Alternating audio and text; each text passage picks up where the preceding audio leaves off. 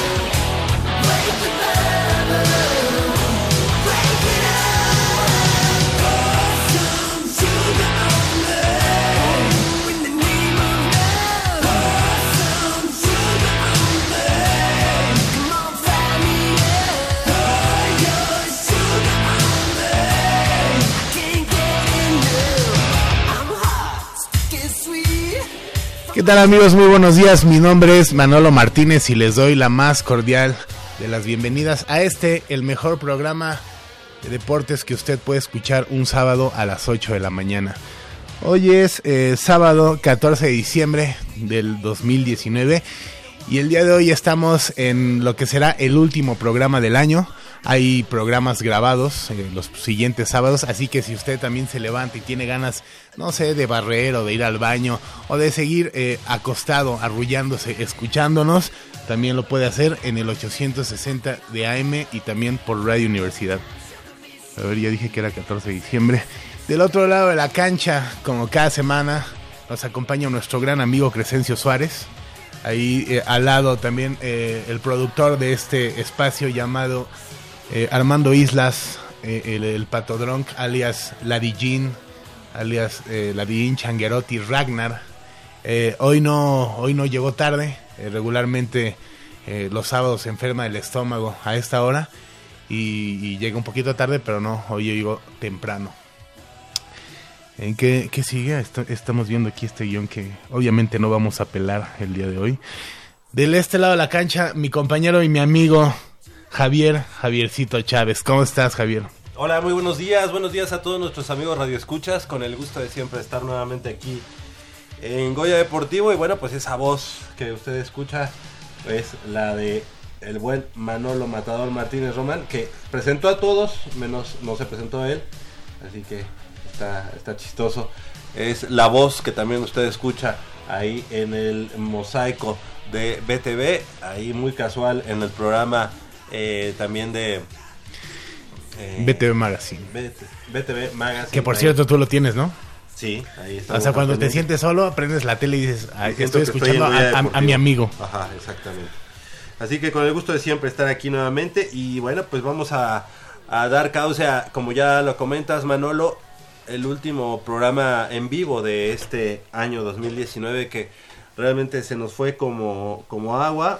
Y bueno, pues estamos gustosos de que ya llegamos a un, al final de este año 2019. ¿Qué tal estuvo este año? Eh, yo De creo la que, burger, ¿no? bueno, Para los Pumas.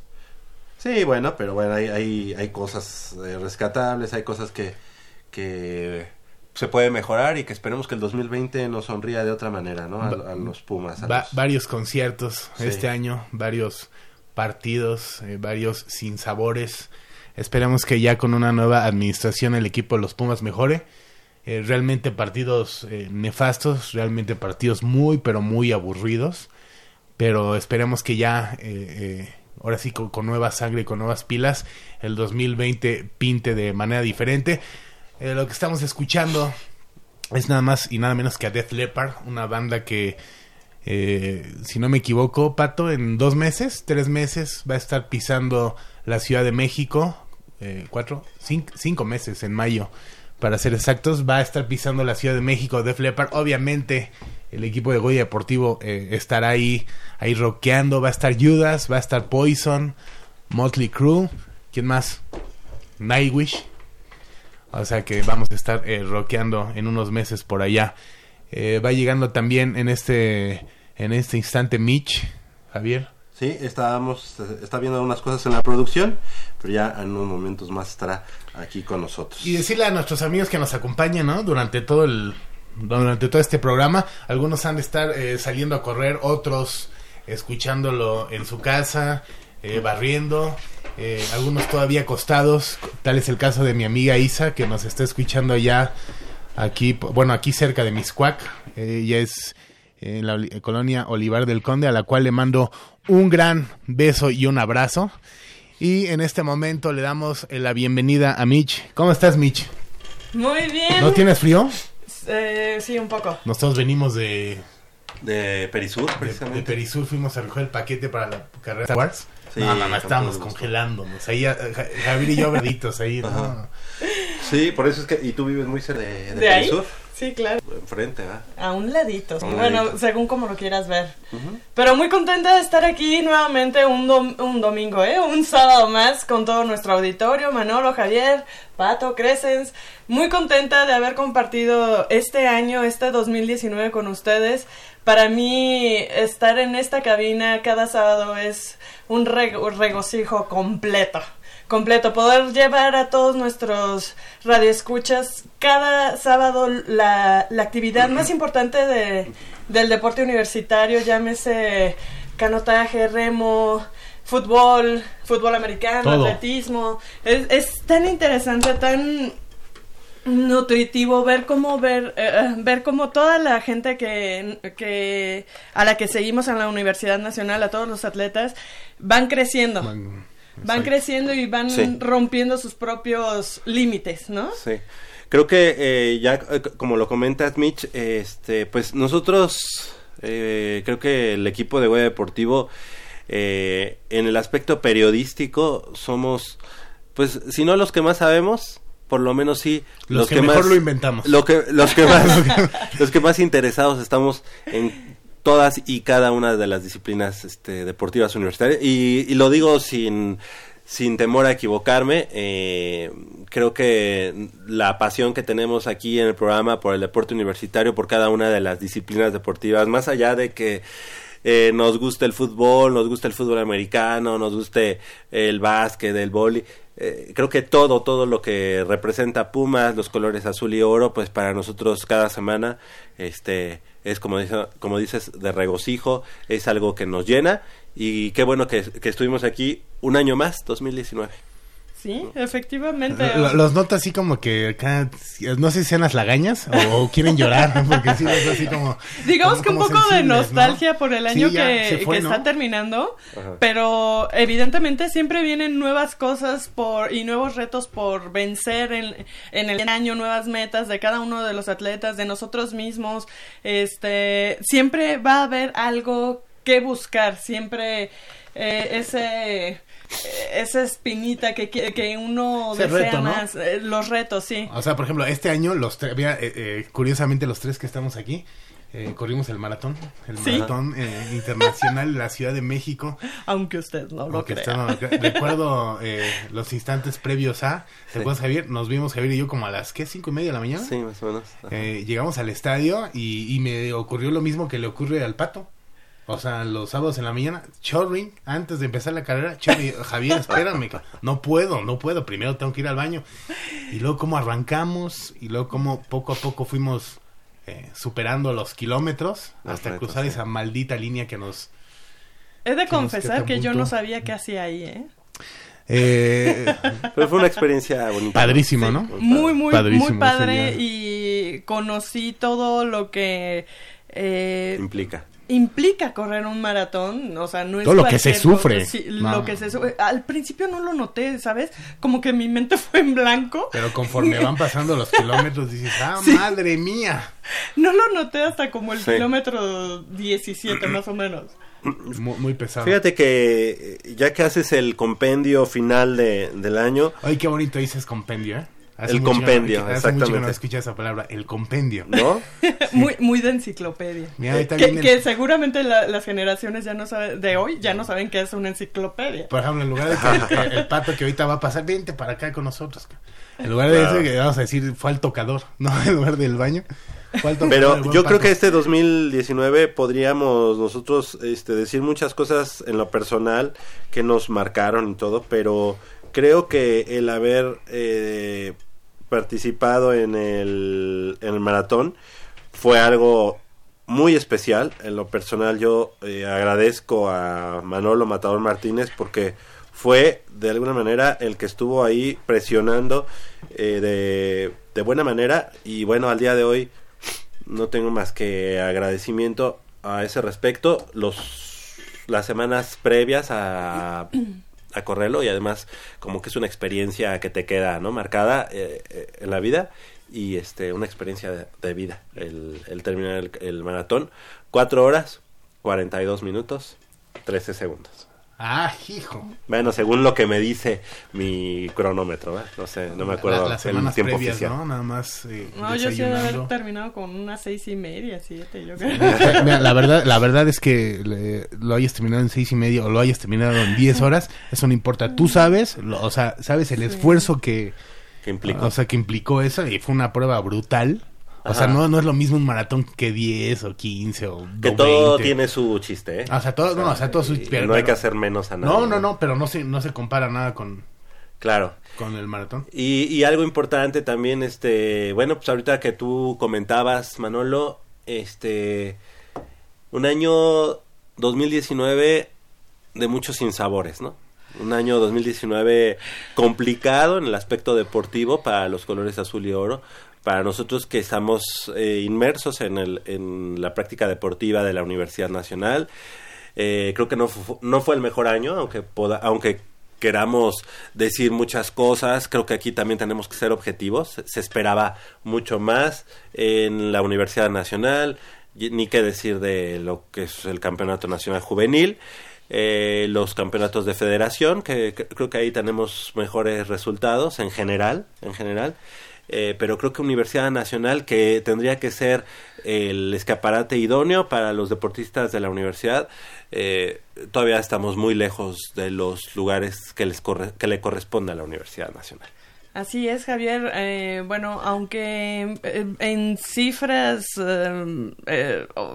que muestra nuestra dirección de alguna manera, pues se hacen notar siempre los los Las cosas buenas, ¿no? las cosas buenas, sí, lo- lo- los, l- se me fue la palabra, lo- los puntos más altos de, de cada uno de los atletas y la suma de todo eso, pero en, en relación a cantidad, en relación de ser la Universidad Nacional y la cantidad de atletas que llevamos, sí nos quedamos un poco lejos de lo que hubiéramos deseado que se convirtiera eh, pues esa Universidad Nacional. El próximo año 2000, eh, Universidad Nacional 2020, 2020, va a ser eh, la sede León, Guanajuato. Y pues ahí vamos a Oye, ver. León, Guanajuato, ¿qué universidad? eh, va- lo- de hecho, está involucrado el CODE, que es este el organismo de. Estatal. El, el ajá, el organismo estatal del Estado. Y al parecer van a ser varias universidades quienes alberguen esa, esta Justa. Justa deportiva y pues sinceramente yo espero que ya más en nuestro digamos nuestra región nuestros alt- altitud y, y varias cosas más podamos destacar un poquito más en esta Universidad Nacional 2020 y espero que así sea porque si no pues sí estaremos dando como que pasitos hacia atrás y eso no no conviene nada a la Universidad Nacional. Este, creo que el digamos que el punto o lo que lo que resalta la Dirección General- del Deporte Universitario, que es que el deporte de la UNAM logró el tercer lugar general por puntos con un total de 2266 unidades obtenidas por los 324 alumnos deportistas que conformaron el contingente Auriazul eh, que estuvo en la Universidad Nacional allá en la Universidad Autónoma de Yucatán. Pues la verdad es un es una visión eh, errónea, o sea, los puntos como tal pueden ser implicados o pueden ser sumados eh, a través del número de participantes que tiene. Es, al- es, al- Entonces, es lo que yo comentaba un poquito ahorita que te estaba diciendo en relación a la cantidad de gente que llevamos. Si llevamos cantidad, más no calidad. ¿Sabes? O sea, los puntos sí, porque te van otorgando puntos desde el primero hasta el octavo lugar, me parece. Este, pero eso es relativo en relación a las medallas que se consiguieron en cada una de las disciplinas. Claro. Entonces, eh, por la cantidad de gente que llevaste, sí nos quedamos un poquito cortos para haber obtenido la cantidad de medallas que, que obtuvimos. Sí, no, y y perdón, y cabe recordar que hubieron también disciplinas que se añadieron a la Universidad Nacional. sí, sí, sí, Entonces, eh, bueno, que también cabe aclarar que es lo mismo para todas las universidades. Sí, está bien. O sea, los puntos son, a final de cuentas, también una manera de medir este tu participación, pero también es una visión que si tú le dices al rector, ahora obtuvimos el tercer lugar general por puntos, pues a lo mejor él te dice, oye, pues está muy bien, tercer lugar por puntos, pero en el medallero, que es lo que importa realmente, todavía nos quedamos muy lejos, muy lejos de, bueno, ya no, ya no digamos del primer lugar, que es la Universidad Autónoma de Nuevo León, que sabemos que se le invierte de una manera diferente al, al, al deporte, eh, sino de los primeros tres lugares. O sea, y estoy hablando de que del primero al segundo lugar hay mucha diferencia. ¿no? Estamos hablando de universidades del norte del país que, como decía, se les invierte de manera diferente, pero la universidad Pumas estuvo muy, muy lejos de los primeros sitios, los lugares que, que, que también, o sea, eso hay que estar muy al pendiente de eso, no, no vaya a ser que las distancias se vayan todavía. No, Pues yo creo que esperemos que no. no, no, o sea, digo, eh, algu- alguna vez eh, en el fútbol americano pues, se tuvo que tomar medidas, ¿no? Y dividir eh, por las distancias ya que habían, eh, sobre todo en el fútbol americano. Ojalá y en el deporte no se vayan a. Eh, a hay que, igual, hay que decirlo, este, en los 70 la Universidad Nacional es la que impulsa estos Juegos Deportivos Universitarios Nacionales 76 me parece. Ajá. eh, En el que, digamos, es la es digamos el preámbulo de esta Universidad Nacional. Entonces, en los primeros años es la UNAM la que domina esta, esta, esta, este tipo de, de justas. Y bueno, poco a poco se ha ido rezagando, ya no pasando al segundo o tercer lugar, sino que incluso ya más allá del décimo lugar, ¿no? Sí. En el medallero, ahora en este año 2019, no recuerdo bien si estuvimos dentro de los primeros 10 lugares. Eh, pues aquí Creo que tenemos... estábamos en el octavo. Ah, pues lo podemos Eh, buscar en internet. No, aquí están. Eh, bueno, lo que sí podemos decir es que la cosecha de medallas que tuvo la Universidad Nacional fue de 6 preseas de oro, 15 de plata y bre- 22 de bronce para un total de 43 metales. que, que son muy pocas. Sí, O en sea- relación a los 343 participantes que llevamos, sí. Es lo mismo que dices, ¿no? O sea, se oye bien, ¿no? Si quedamos en tercer Sí, lugar o sea, si tú dices, es que por puntos- estas medallas, bla, bla, bla, pero, o sea, Seis medallas de oro. mucho. Bueno, eh, las seis medallas de oro no hacen, yo creo que ni el 10% de las medallas de oro que, que contabilizó la Universidad de Nuevo León. ¡No! Nos quedamos un poco lejos. Ay, poco? Muy lejos. sí, Muy lejos. muy, muy lejos, Entonces, pero... digo, tampoco se trata de maquillar las cosas. Si tú dices de que los puntos, bueno, sí, los puntos también, muchas gracias, porque fueron muchos deportistas, pero también es invertir dinero, es invertir este tiempo en eh, estudiantes Y deportistas voluntad, creo que a yo. lo mejor, ajá, que a lo mejor pueden dar mayor calidad. Sí, de todos estos de- deportistas que asistieron a la Universidad Nacional, solamente hubo uno que Ajá. asistió este año 2019 a la Universidad Mundial, que fue Carlos Noyola en la disciplina de fútbol y que no eh, eh, ya en la Universidad Mundial no no participó en todos los juegos, sí jugó en la Universidad Mundial, pero no participó en todos los juegos que jugó México allá. Caray. Sí, eh, y por otro lado, eh, sí me gustaría decir un poquito lo que estabas, eh, completar un poco la información, lo que estabas diciendo que en los años 70 éramos las, de los primeros lugares. Sí, pero también hay que señalar el hecho de que en esos años la Universidad Nacional era la única universidad que contaba con tres pistas, por ejemplo, en, en eh, hablando de atletismo, con tres pistas sintéticas en todo el país. Entonces, eso sí, sí, eh, habían universidades que ni siquiera tenían una pista de atletismo. En rela- te hablo en relación con las demás disciplinas. No, no habían eh, las, las suficientes instalaciones como para que las demás universidades pudieran eh, pa- em, ya ni siquiera ten- eh, tener la práctica deportiva de algunas disciplinas. Y fueron creciendo y, y- y la competencia se ha ido haciendo mayor. Y qué bien, porque haces una competencia más fuerte y van creciendo no solo los, los deportistas del centro del país, sino de todo el país. Entonces claro. se, ha se ha ido invirtiendo y sí, ese es un factor que ha influido en el Bueno, hecho de que se obtengan o no medallas. se tendría que ver qué están haciendo eh, ellos, eh, porque a lo mejor ellos han crecido, pero nosotros estamos un poco rezagados. No, claro, estoy Porque de ellos- acuerdo. o sea, sí tendríamos que ya ponernos las pilas. O sea, Claro, la población porque- que hay en la UNAM, en deportistas, entonces no nos pueden dejar tan abajo. ¿no? No, es completamente de acuerdo, porque la relación que llevábamos de ventaja con esas universidades la hemos perdido. Sí. Eh, Eh, pero también esto te habla, no, digo, estamos hablando del aspecto deportivo, pero eh, es fue muy este, palpable el hecho de que la Universidad Nacional tenía incluso mucha gente del interior de la República, ¿no? Sí, O sea, siempre venía- la tiene, sí, claro. Actualmente también, sí. Ajá. Cada vez menos. Y esto está bien, porque hay mayores opciones en el interior, en cada uno de los estados. Las universidades también van invirtiendo de una mejor manera y entonces se va creciendo. Y eso está bien. Incluso muchos extranjeros, ¿no? Muchos extranjeros que venían a la universidad, que actualmente también vienen en menor medida, pero que también tenían este a la UNAM como la única y la principal opción. Esto, esto se veía en, la- en el aspecto académico y en el aspecto deportivo. Sí. Eso se perdió, se perdió también porque eh, creo, y hay que decirlo, después de los años 80, creo que en la dirección de deportes se durmieron en sus laureles, pensaron que los deportistas iban a seguir llegando y ya no hubo este trabajo, esta labor de detección de talentos, de promoción de los deportes.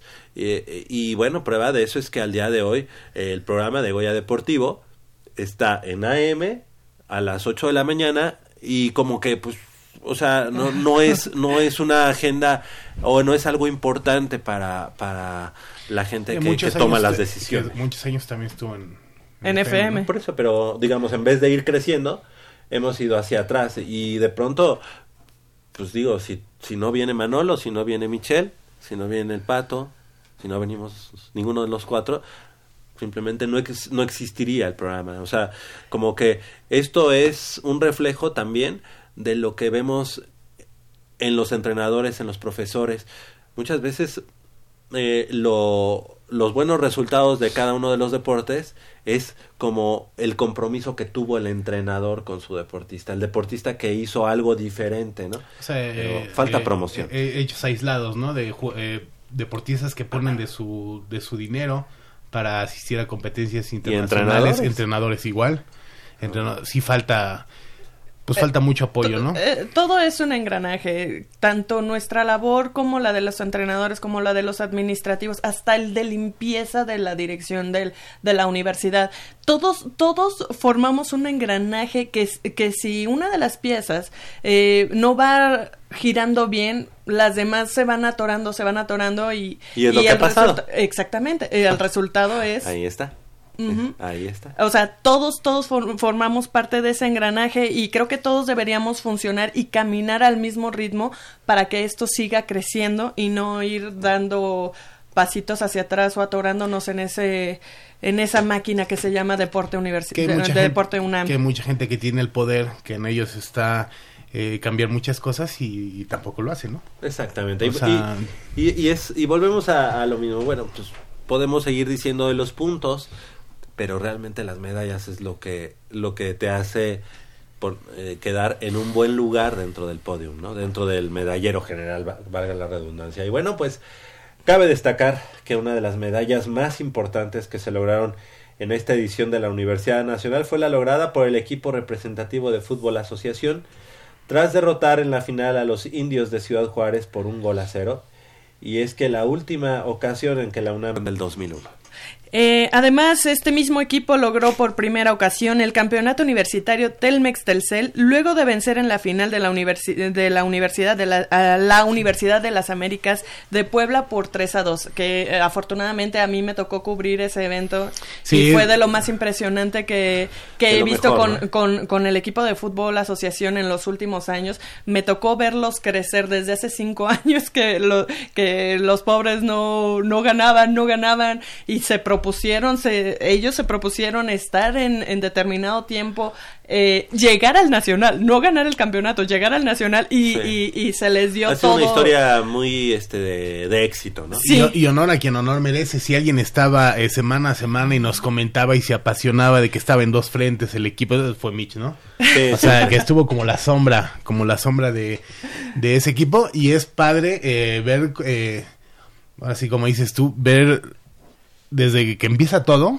hasta el resultado final, ¿no? Porque luego ya cuando el resultado ya está hecho, pues todo, muy- todo- muchos se suben al barco, ¿no? Todo mundo. Pero, pero tú estuviste desde el principio, sigue y sigue a los, a- en, en sus diferentes frentes. Bueno, en- creo que ya cuando fueron campeones nacionales fueron a festejar también incluso al Estadio Olímpico Universitario. ¿No? Con- sí, Y ahí, con pues, sí el fue- equipo- con el Club Pumas. Ajá, y ahí sí fue más gente de este de las autoridades y todo, pero, Pues pero sí. anteriormente no se les daba Pues, mucho eh, crédito. en ¿no? todos, ¿no? O sea, ya se suben al barco ya que... Ya que salvo. Ah, si alguien merece un reconocimiento también es Mitch. Ah, Desde- muchas Bueno, eh, gracias. estuvo incluso grabando o sí se dice grabando o filmando. Eh, grabando, estoy, sí, todos los partidos, desde hace cinco años ahí estuve con ellos. O sea que estuvo Cada fin de y en algún momento creo que hasta te hicieron un lado, ¿no? Em, ¿O no fuiste invitada en, algún, en alguno de los Eh. casos? Bueno, así, así las cosas. Eh, es, es, es este una de las notas más importantes de este año en lo deportivo, el resurgimiento del equipo representativo de la UNAM del fútbol asociación. 18 años sin... 18 años. sin- sin- Y bueno, llegó un momento en el que incluso ya nos dábamos de santos con que fueran a la universidad. Nacional. exactamente, sí. Hu- Hubo un punto que perdían todos los, cha- los chavos. O Fue sea, un bache muy fuerte. Sí, bastante fuerte. O sea, no, no ganaban ni en el CUT, ni en ni Universidad Nacional, no pasaba, no nada. Y, y verlos ahora ahí arriba donde, donde merece estar la Universidad Nacional, pues la verdad se siente muy, mucho orgullo de, de ver ese proceso y que estén ahí. ¿Qué ¿Qué, les... qué otra de las cosas este, en este año fueron? Fíjate, vamos a hablar un poco de la Olimpiada Nacional Juvenil y la eh, Paralimpiada Nacional, porque el contingente deportivo de la Universidad Nacional, que tomó parte allá en la Olimpiada y el Nacional Juvenil 2019, culminó su participación con una cosecha de 55 medallas entre ambos certámenes. En el balance final, la delegación Auriazul superó lo logrado en las dos ediciones anteriores, ya que en 2017 conquistó 26 metales, en tanto que en la justa de hace un año los exponentes felinos sumaron 33 preseas. Este año la cosecha fue de 10 oros, 19 platas y 26 bronces, que se obtuvieron de la siguiente manera. En la Olimpiada Nacional fueron 5 medallas de oro, un metal argento y 8 preseas de bronce, mientras en, la, en, el Nacional Juvenil se consiguieron 5 metales dorados, 18 de plata e igual número de bronces. Cabe señalar que estos dos eh, certámenes, a partir del próximo año, de a partir del 2020, se denominarán como Juegos CONADE. Juegos Nacionales con ADE. Juegos Juegos Nacionales. Nacionales con ADE. Bueno, pues ahí, ahí eh, la evolución que ha tenido, ¿no? La Olimpiada Nacional, después los campeonatos nacionales juveniles y ahora Juegos Nacionales CONADE. Juegos Así es. Nacionales CONADE. eh, Ta- en donde cabe señalar también que no van a haber todas las disciplinas que ya se tenían dentro de lo que se llamaba Olimpiada Nacional o Nacional Juvenil, van a, eh, a disminuir muchas categorías de las que sí entran en, en estos Juegos Nacionales con ADE, pero este, disminuyen las disciplinas. ah. Muchas de las disciplinas eh, deportivas van a tener que hacer su proceso de, de nacionales por categorías por medio de las federaciones. Ajá, Entonces ya no van a estar reunidos todos, eh, o sea, ya no va a pagar CONADE directamente a todas esas es, disciplinas para hacer sede y hacerles un campeonato nacional. Claro, Solamente directamente en la algunas. federación. Ajá, directamente con sus federaciones. Ok, en tanto que el conjunto Auriazul de deporte adaptado conquistó seis preseas en la Paralimpiada Nacional 2019 que se desarrolló en Colima, siendo una de oro, cuatro de plata y una más de bronce, todas ellas dentro del eh, paraatletismo ante los mejores exponentes del país. Así que, eh, digamos, haciendo este compendio, este, eh, este resumen anual, ¿cuáles son, digamos, lo, lo que más podemos resaltar? De, de, bueno, yo creo que a mí me gustó mucho el hecho de que la gente de, de, de capacidades diferentes o discapacidades, como, como menos les ofenda, este, yo creo que se le debe un aplauso muy, muy fuerte porque ellos fueron, también han ido creciendo tanto en ca- cantidad como en calidad en su participación en la Paralimpiada Nacional.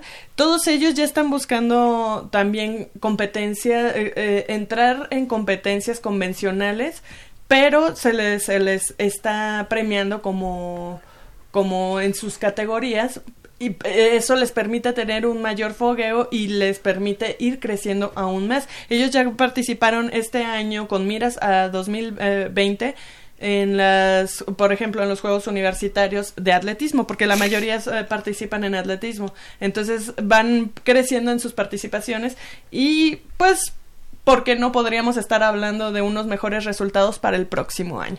Ojalá, esperemos que así sea. ¿Qué, qué más fue importante? Eh, hace unas cuantas semanas me parece que el equipo también de la Cross eh, femenil se proclamó bicampeón en el torneo eh, universitario, en el torneo universitario. Esa es otra de las cosas a destacar, ¿no? Eh, este, estos deportes que a lo mejor no tienen mucho tiempo en la Universidad Nacional, como es el rugby, o como o que ha regresado como es el rugby eh, o en el caso de la cross que han dado de qué hablar y han dado buenos dividendos Y bastante interesante, ¿no? Las charlas cuando viene este se me fue el nombre ahorita. David. Este David, o sea, eh, todo lo que lo que hacen para ir a Colombia y todo lo que hacen para moverse en todo México, ¿no? O sea, esas ganas de, de sobresalir, ¿no? Y y pues como él cuenta, ¿no? O sea, eh, ya cuando pues cuando ya tienen las medallas, cuando tienen los buenos resultados, pues ya, ya lo voltean a ver un poquito más, ¿no? Pero yo creo que sí hay, eh, esperemos que ya nos pongamos, y digo, nos pongamos todos las pilas más, porque pues sí, eh, eh, son aislados, ¿no? Los, y son aislados no solo lo- los triunfos, sino también los apoyos, ¿no? y es a quien se debe no la este la existencia de una dirección general de deporte universitario Exacto.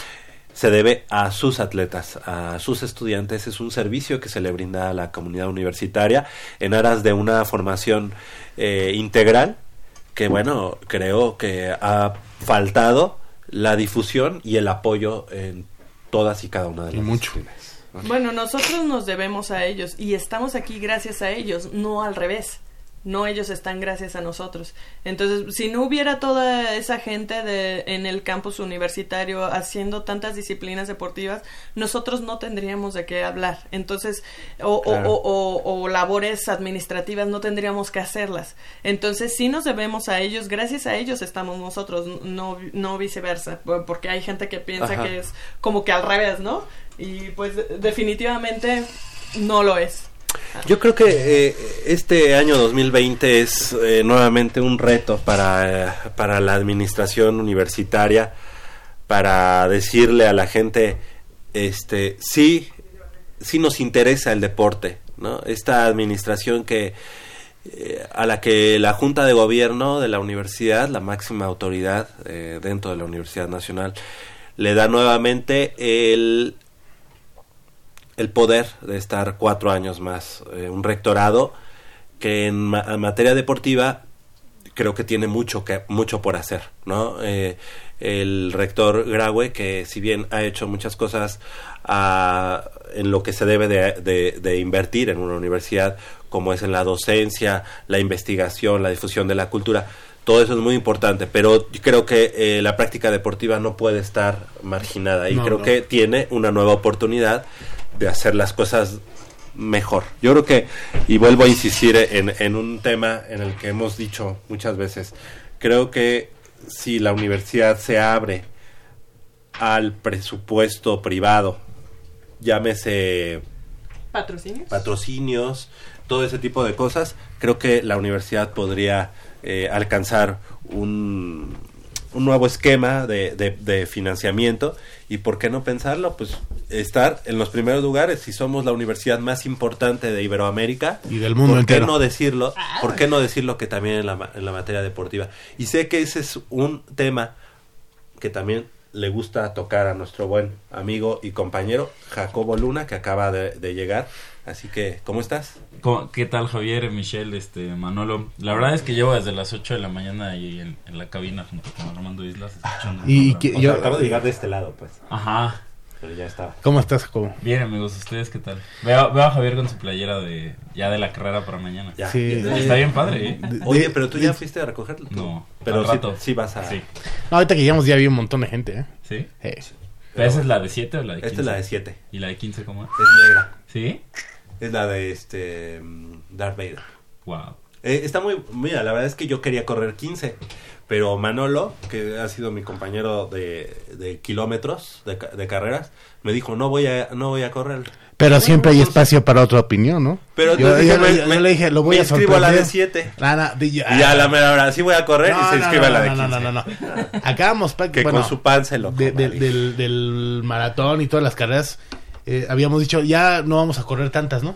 Ajá. Y de pronto eh, sale esta convocatoria para Star Wars y me dice, yo sí la voy a correr. Y yo, no, yo creo que no, porque pensé que iba a tener un compromiso. Y de pronto le quise dar la sorpresa, o sea, llegar y qué óvole, aquí estoy. Ajá. Y me dice, no, él ay, se inscribió yo- a la de 15. Ay, pues sí, y yo, ¿qué van- voy a andar pensando después de correr un maratón que se va a inscribir a la de 7? Bueno, pero porque ya vamos, eh, obviamente las cargas de trabajo ya Van bajando. van bajando, ya Claro. dije ya. Pero, Pero- no importa, con la de 7 estoy yo. Pero me va a esperar. Ahí ahí nos vemos Me va a esperar. Claro que sí. No, sí, ya hay mucha gente, ¿eh? Y de, de hecho, cuando llegamos hasta las, las Ah, vallas así, no, sí se espera ahorita- que... Ya ahorita ya va a ir relajado. Es hasta de, de 7 a 3, ¿no? Hasta las cinco. ¿Hasta las 5? Hasta las 5. Lo que sí es que no nos queremos ni bajar del carro de tanto frío. No, Creo que se va a sentir mañana. no hasta, hasta el carro, ¿verdad? Dijo, checa la temperatura. No, ¿y ¿qué, qué le está pasando al carro por el del frío? Se que estaba congelando. No, pero impresionante. Oye, pero tu- tus impresiones de lo que estamos diciendo, de un año este asiago para el deporte universitario. Sí, o sea, y precisamente va, todo, gira como en torno a eso que estabas apuntando antes de que interrumpiera y que hiciéramos esta breve pausa. Bueno, este paréntesis en la conversación.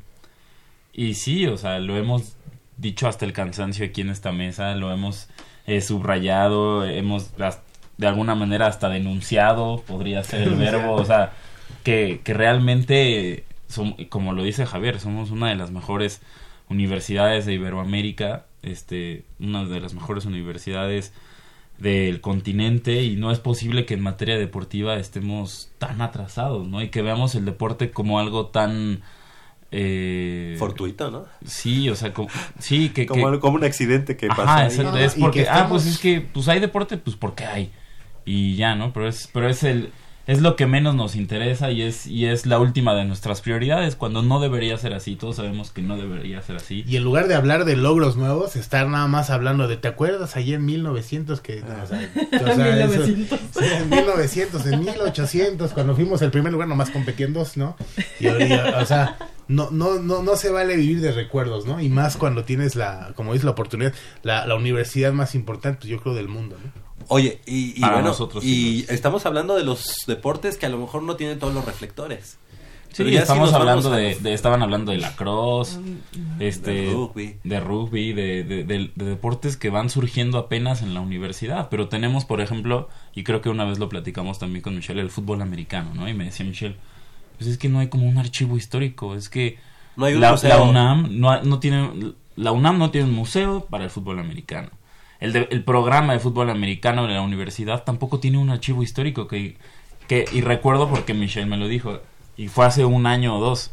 Es que se hace- vino un chavo aquí a la Dirección General del Deporte Universitario este, que quería información porque iba a ser Navidad y, y, de, y de Navidad le quería dar a, a su abuelo de regalo fotos de cuando el abuelo era jugador de Pumas. Y no había. Y el chavo, o sea, lo pensó bien, lógico, dijo, ah, bueno, pues si, si voy a la universidad, ellos de seguro deben tener un archivo, deben tener fotografías, el nombre de mi abuelo, deben de tener algo, ¿no? O Y sea, al final terminó usando co- Photoshop. O sea, como, como lo...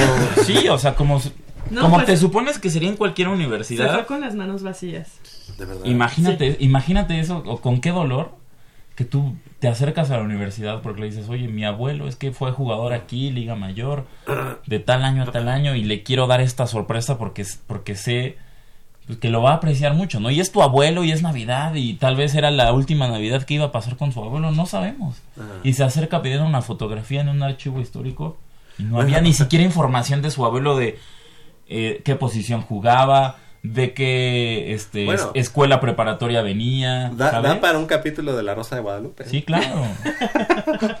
Y Ahora- aquí si te vas con cada una de las disciplinas, porque estamos hablando de... de Del fut- de la más de- de importante. La es más- importante. ajá, pero así de si te vas con el básquetbol, si te vas con el Claro, voleibol, que- exacto. o sea, Bueno, si en el fútbol americano no encuentras nada, ¿de cuál vas a encontrar? Exacto. O sea, Exactamente. si, si- si- si el deporte representativo de nuestra máxima casa de estudios, eh, de lo que se habla, de lo que se vive ahí en la UNAM, no tienes eso, si es, bueno, aquí ahora sí que estamos, como siempre lo he dicho, entre puros pumas, o sea, aquí sí nos tiramos, pero ya afuera hay que defender, aunque Claro, no, aunque, sí, no, aunque supuesto. indefendible, ¿no? Oye, pero es que, por ejemplo, Pero si tú... sí es ridículo que si, no es- haya... si nosotros no estuviéramos inmersos en el deporte universitario y lo viéramos solamente a universitario. O sea, yo... o al menos yo un creo archivo. Al menos. O al menos quisieras. Que hemos tenido, Ay, no. que, eh, hemos tenido la oportunidad de estar en universidades extranjeras Sí. y ni siquiera estamos hablando de Harvard, o sea, ni siquiera No. estamos hablando de Yale, No. de Princeton, no, no sé, no sé, no estamos hablando de Cambridge o de, de Oxford en Inglaterra. Estamos hablando de universidades pequeñas en, la- en- en Estados Unidos y vemos la gran cantidad de memorabilia y ya no y ya y de y de todo lo que hay en el aspecto histórico de la universidad. Este, yo eh, he tenido la oportunidad de estar en Florida State, he tenido la oportunidad de estar en este Texas A&M eh, y en la Universidad de Florida eh, con los lagartos. Y bueno, bueno, o sea, es una grosería lo que lo que lo que ves ahí que existe de su universidad. Una universidad tan grande, o sea, ¿cuántos cuántos de- cuántos eh, estudiantes te gusta que tenga la Universidad Estatal de Florida, Florida State? Como cinco mil. Más, ¿no? No más, pero bueno, va- vamos vamos a ponerle así yéndote muy muy arriba, 20 mil. Ok. 20 mil Mm, es lo que tiene la FES Zacatlán. sí. Es lo que tiene la FES Zacatlán. ¿no? O sea, estamos hablando de una macro universidad como es la Universidad Nacional Autónoma de México que tiene 300 mil estudiantes. Mm, O bueno- 350 mil. O vamos a poner una comunidad activa actualmente ya con investigadores Casi 400. de 400 mil. Ya con estudiantes, ya con este académicos, todo. 400 mil 400 mil este, Personas. personas. Y que no tengas el museo o algo que, que te remita a la, a la historia del deporte universitario es, es bastante penoso, ¿no? Sí. No, incluso en las FES o debe de haber, yo creo, hasta más cosas de, de vaya, de esas escuelas que, que ¿Quién la en general. O sea, Mira. sí las es- historias que tiene el deporte universitario para contar. Uy. Uy. Sí, Son que nomás van a hacer muchísimas. eso, Son que nomás muchísimas. van a hacer eso, contadas, porque no hay... Son muchísimas. Bueno, Y estamos hablando, por ejemplo, Michelle puede conocer 20 mil de esta época, ¿no? ¿De cuánto, cuántos años te gusta para de aquí para hacia atrás? Seis. Y, imagínate todo, to- o sea, y todos los, los años anteriores. Sí. ¿Cuántas historias no hay de éxito, de superación, de sacrificio, logros, campeonatos? Mira, así de fácil, eh, y a lo mejor va a sonar muy soberbio, ¿no? Pero yo creo que si quisieran consultar algo, o sea, todos los deportes, lo que ha ocurrido en la universidad, yo creo que ganan más viendo aquí- viniendo aquí a Radio UNAM y escuchando programas de hoy deportivo de antaño que, Eh, eh, que la misma mira, así de fácil te lo pongo. deporte. La verdad. En la, en la DGDU no se sabe, o sup- supongamos, el, el equipo de, de representativo de, de básquetbol de la UNAM no sabe, supongo, ¿cuánto? quién es el jugador con más con ma- eh, que representó más partidos al, al- al representativo de la UNAM. ¿Quién es el jugador que, que ha- que ha anotado más puntos para el equipo de básquetbol de la UNAM? quién es el jugador que ha participado en más Olimpiadas Nacionales, en más universidades. Este, ¿sabes? Cosas de ese tipo. El, el jugador de, de- de fútbol americano, de, de Liga Mayor, Puma CU, quién es el jugador hasta lo podemos dividir, ¿no? Desde la creación de Puma CU hasta como, como se hacen las estadísticas tipo Estados Unidos, ¿no? Desde la, desde la fusión de la este, NFL y, y AFL, fulanito de tal es el jugador que shalala, Oh, shalala, sí. ¿no? Y, y entonces imagínate, de- desde, desde la creación de, Tienen de estadísticas Puma, de todo. de Puma CU, eh, Juan Pérez es el, es el, es el defensivo con más Sacks. este, intercepciones, este... Sacks. eh, ajá, no sé, intercepciones, Tacleadas, eh, forced fumbles, eh, eh, ese tipo de estadísticas no las tenemos, no existen en la universidad. El, más, No, el, no, no el sabes máximo quién es- ganador mira, de yardas mezcladas. No sabes quién es el jugador, O no, pateadores. no sabes quién es el jugador que más puntos ha anotado en la historia de, de, de Puma CU de Liga Mayor. No Ah. sabes quién es el jugador Sí, que más no. puntos ha anotado en la historia. No sabes quién es el, el quarterback con más yardas, tal vez es así, no sé, tal, con más yardas en una temporada.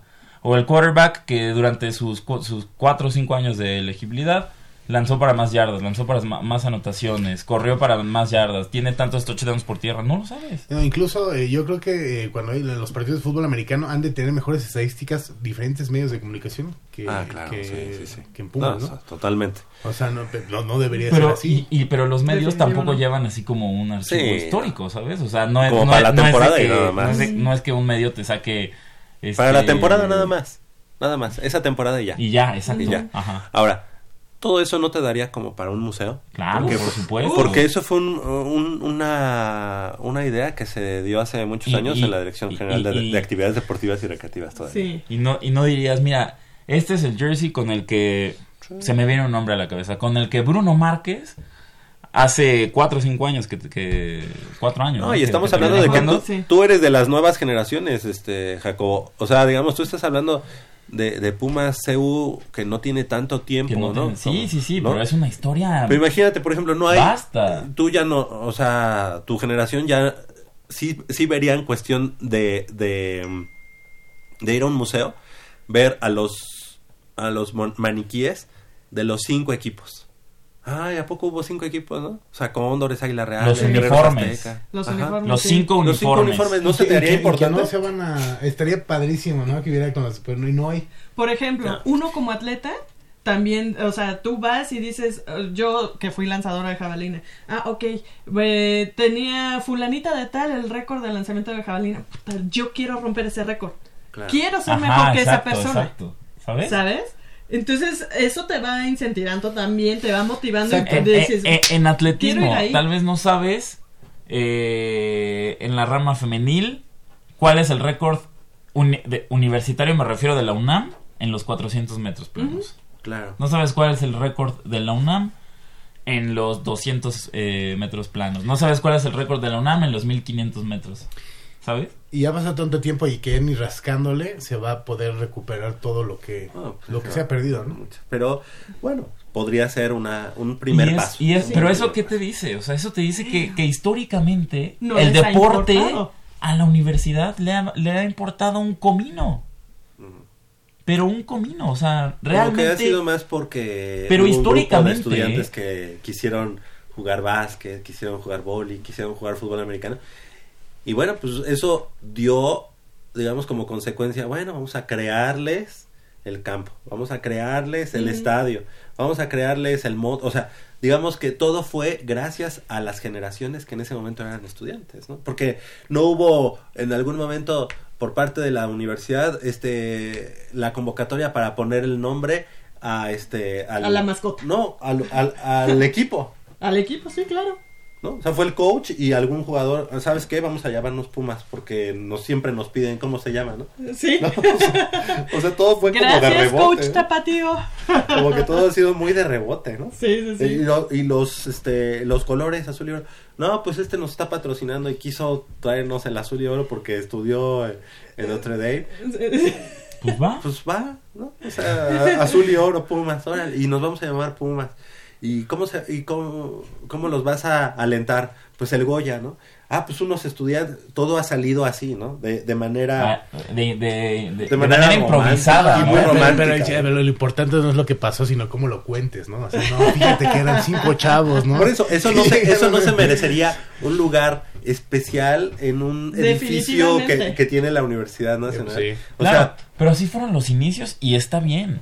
Lo, lo, lo preocupante aquí es que se sigue tratando al deporte en la universidad como aquel, como en aquellos inicios. Sí. Que, ah, pues todo pasa por, pues porque se dio. no así lo de hagas, alguien casualidad. más lo hará, Sí. ¿no? Oye, pues es que mira que, que, que el rugby, este, el lacrosse, ah, pues ahí mira, ahí hay espacio en las islas, hay que, que entrenen. Pero- Oye, y sí lo y, hacían. y sí lo Y sí lo hacían. hacían hay que mandarle islas. un saludo a Leopoldo García de León, que nos está escuchando desde Dallas, desde Texas. Dallas, así que... Ah, No, y Goya él- Deportivo, ¿eh? Sí, y seguramente Gracias, él Polo. tendría muchas más historias que contarnos. Claro. No, y, y seguramente también está haciendo ¿Qué le estás coraje. tratando de decir?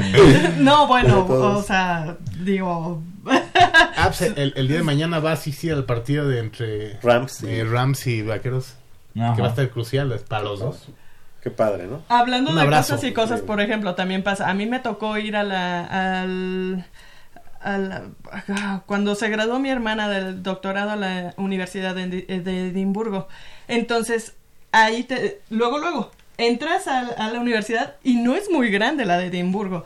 Igual llegas, Ajá. lo primero que ves en su, en su área deportiva son todos los trofeos, este, medallas y diplomas y cuanta cosa encuentras de sus propios atletas, ¿sabes? Como deberías. Ajá, entonces, eh, bueno, a mí me sorprendió mucho que tanto en el Reino Unido, bueno, en, en Londres como ahí en Edimburgo, llegas a los museos y hay cualquier cantidad de afiches de cosas que ellos conservan como si fueran de oro. Claro. Ellos tienen una cultura de, de, de, de preservación, de, de, de conservación de todas las cosas que, que son de ellos y las que no son de ellos también. Porque no, tú vas al Museo de Londres y tienen ahí de los egipcios del- de, Sí. la Ya, cultura para no ir más lejos, puedes ir a una universidad en Europa y hay cosas de la UNAM que ni en la UNAM hay. Tal vez, sí, tal vez. Entonces es impresionante cómo nosotros no nos pre- preocupamos por co- preservar lo nuestro. Ahora tenemos un instituto de investigaciones sobre la Universidad Nacional Autónoma de México en donde no hay nada en el tema deportivo. Nada. Nada en lo absoluto. Yo he ido ahí a preguntar sobre qué tienen y Y, y cuando dices, es que vengo a ver de, de materia deportiva. ¿De materia qué? ¿De, de por qué? De por qué. ¿Por qué no? entonces eh, eso es preocupante, ¿sabes? Bueno, no te vayas tan lejos. Bueno, vamos a suponer que ahí no. Pero hay un centro de documentación del deporte universitario, centro de documentación del deporte universitario que está en, En, en en el CESDE. CESDE, que ahora le llaman SED, le cambiaron el nombre. Bueno, pero Eh, que era el Centro de Educación Continua y, de? Estudios Superiores Ah, del sí, Deporte exactamente. de la UNAM, en el costado sur del Estadio Olímpico Universitario. Bueno, entras y yo tengo, bueno, en mi, en mi librero tengo más cosas. Sí. Tengo, o sea, me, me refiero, tengo más cosas, más documentos del deporte universitario que hay. O sea, yo, yo creo que lo abro, lo abro al público, mi, mi cuarto.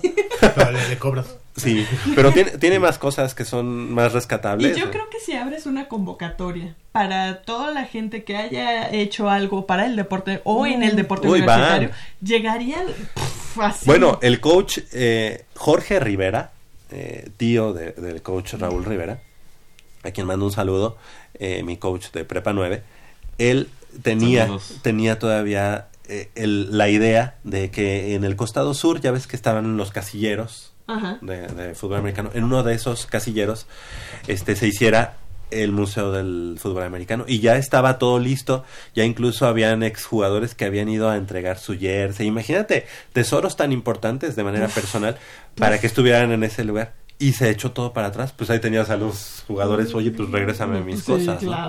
Entonces todo se echó para atrás porque pues no, no hay esa visión, ¿no? De, de hecho, si nos damos cuenta, la Dirección General de Deporte Universitario está en un lugar hasta por lógica lejano, lejano a los estudiantes.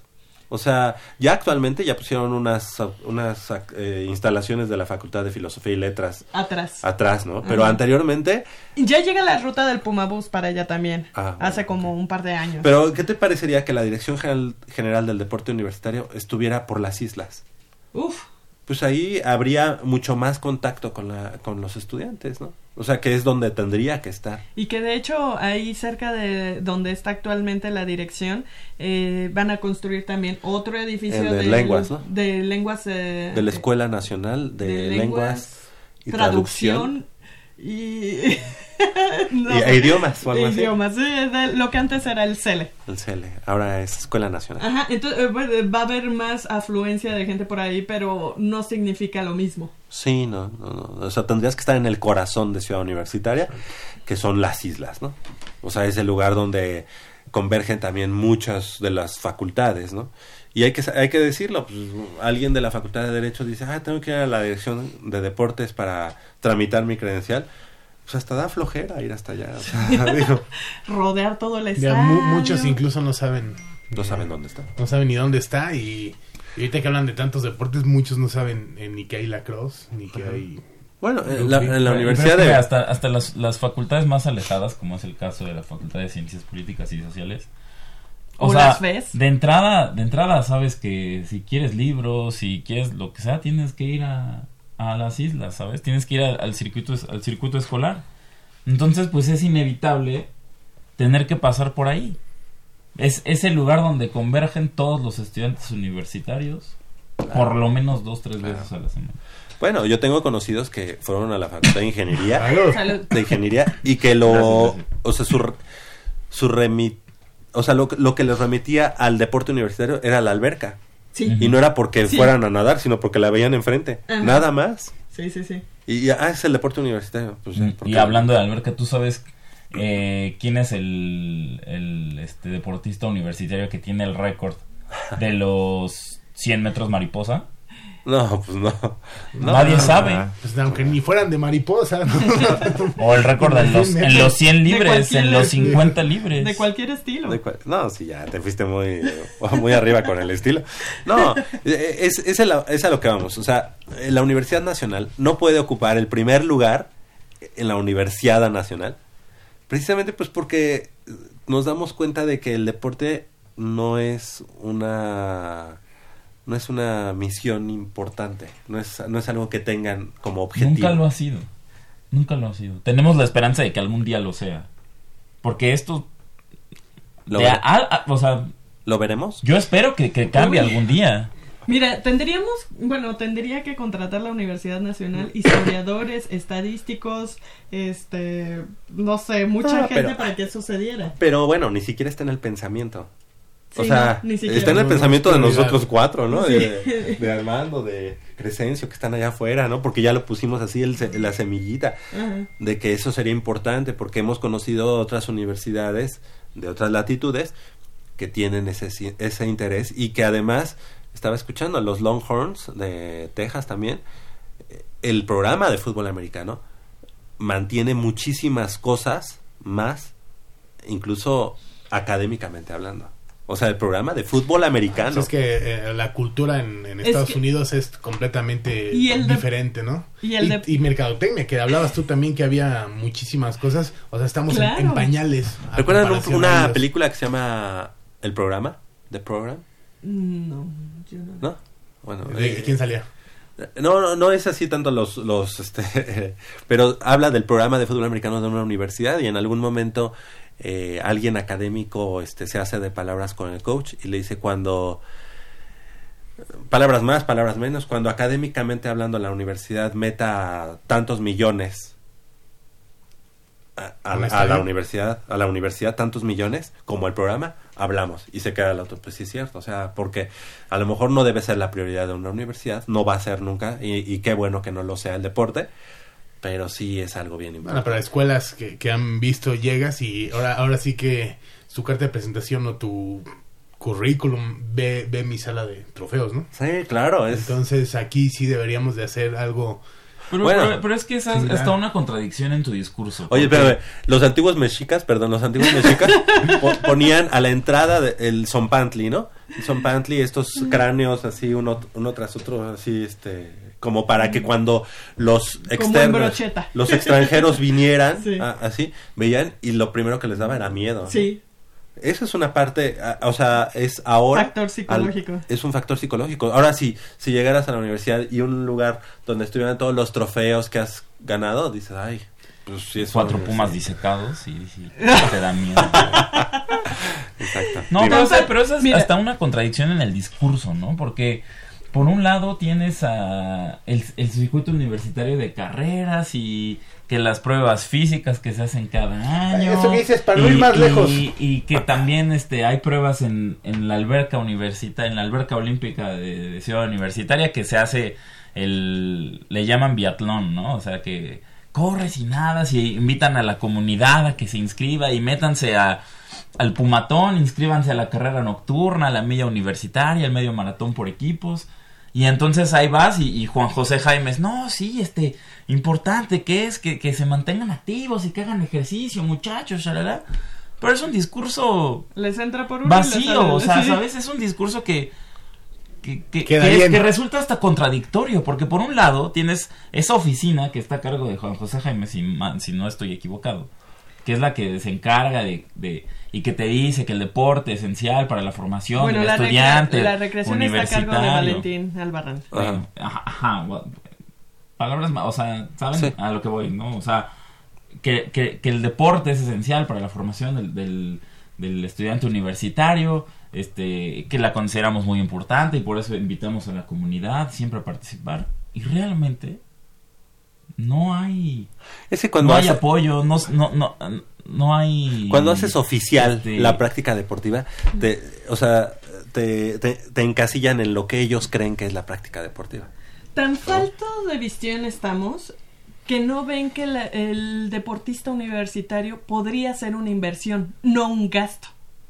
Y con eso podrías darle una vuelta a- al deporte universitario, Bueno. pero así. Más allá de eso, más de podría ser una inversión más que un gasto, podría ser autofinanciable.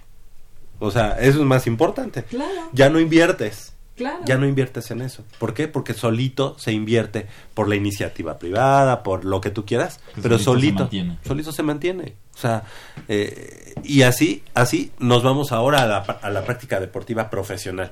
Los Pumas, No, por pues, ejemplo. Estamos igual, ¿eh? Por eso No, no, no, no, yo no, espérame, espérame. Estamos igual, o peor. Es que, o sea, lo hemos dicho mil veces, aunque suene de como, como de risa, es, es en serio. Sí.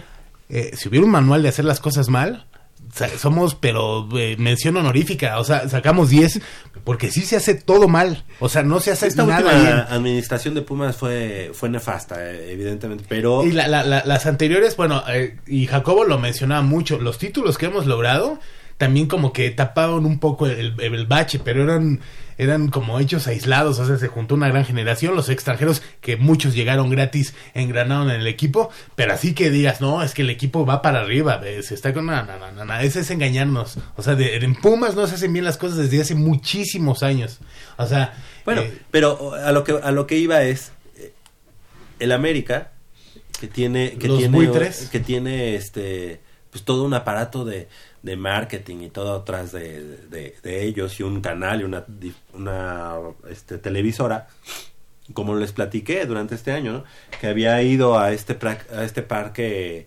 este que está muy cerca de Teotihuacán de- no me acuerdo cómo se llama y que tienen ahí como toda la parte del, del águila, ellos lo- la mantienen, ¿no? O sea, y está patrocinada por el Club América. Toda, toda la parte de aquí estamos este viendo cómo este se incuban estos los huevecillos del águila y nueve y tantos meses después pues ya este nace el águila y todo eso y todo está con referencia a la América, la América, todo todo toda esa parte del aguilario que le llaman, ¿no? La- la universidad tiene un, un lugar para, para tener a los pumas, el pumario, y en vez de cacarearlo, lo tenemos que, que tener Escondidito. así, escondido, no digan nada que tenemos un puma porque se vaya a enojar no sé quién. O sea, la verdad es que, imagínate que Pumas tuviera como un santuario de la preservación del puma, ahí, con dos pumas, y que pudieras tú hasta visitarlo y conocer más del hábitat del, del puma. Hoy parece que es una pena tenerlo. O sea, parece que es algo que nadie debe de, de hablar. Pobre Jan. Y que ni debes saber que existe un puma, ¿no? O sea, que tienes muchos una no mascota. saben. Ajá, y bueno, según lo que dicen las las últimas autoridades es que este va a ser la última mascota de la universidad porque la universidad no se debe dar el lujo de tener un a un este puma ¿Por- en cautiverio. ¿Por qué no? Pero- tiene una facultad de medicina ve- Veterinaria. y, Y, además ese, ese puma ya no lo puedes reintroducir a su hábitat porque ya ¿No? está desgarrado, ya no tiene la posibilidad de aprender a cazar, ¿no? Y sigue habiendo fa- fauna este, clandestina. Entonces la universidad sí tiene por qué tener un santuario de los pumas. ¿Por qué no? ¿No? Si nos vamos a ese, a ese tipo de discurso. Pero bueno, pues es- son... O sea, todo, todo culmina en que nos, nos hace falta visión en la universidad para... Históricamente ha faltado visión. Seguirá faltando, lamentablemente. No sabemos hasta cuándo. En, en nosotros es- es- está la, la esperanza todavía pues, de que algún día cambie esto y de que algún día mejore y de que algún día los ojos de la universidad volteen a ver al deporte y las manos de la universidad ayuden al deporte, pero realmente ayudar, lo que es ayudar y extiendan el brazo y extiendan la mano a los, a los cientos de atletas, miles de atletas que han pasado por esos programas, los programas de la enorme oferta deportiva que tiene el equipo, este ¿Habrá alguna universidad en México que tenga mejor oferta deportiva que, que la universidad? Yo Lo yo lo dudo, dudo, ¿no? O sea, son dudo. tantos deportes La que, más se le aquí. acerca tal vez es el Instituto Politécnico Nacional. De ahí en De fuera. ahí no. O sea, es, es impresionante ver cuánto talento no, no se ha perdido y cuánto talento también se va a perder eh, por esta falta de De visión. falta de visión. Eh, no sé si de visión, porque visión eh, falta de interés, ¿no? O sea, ni siquiera es que, que puedas decir, no, no tienen visión, pero tienen interés. O sea, Cuando yo el creo que hay deporte te ha falta de dado identidad como institución educativa, No te, ha, te dado, No. te ha dado Sí, toda la identidad, sí, te, te ha dado una cara, te ha dado, te ha dado una cara ante el mundo, ante México, tu país, unos colores, te ha dado un escudo que defender, ¿sabes? Te ha dado todo, te ha- te- el deporte te ha hecho quien eres, es la verdad, el deporte ha hecho quien es ahora la universidad.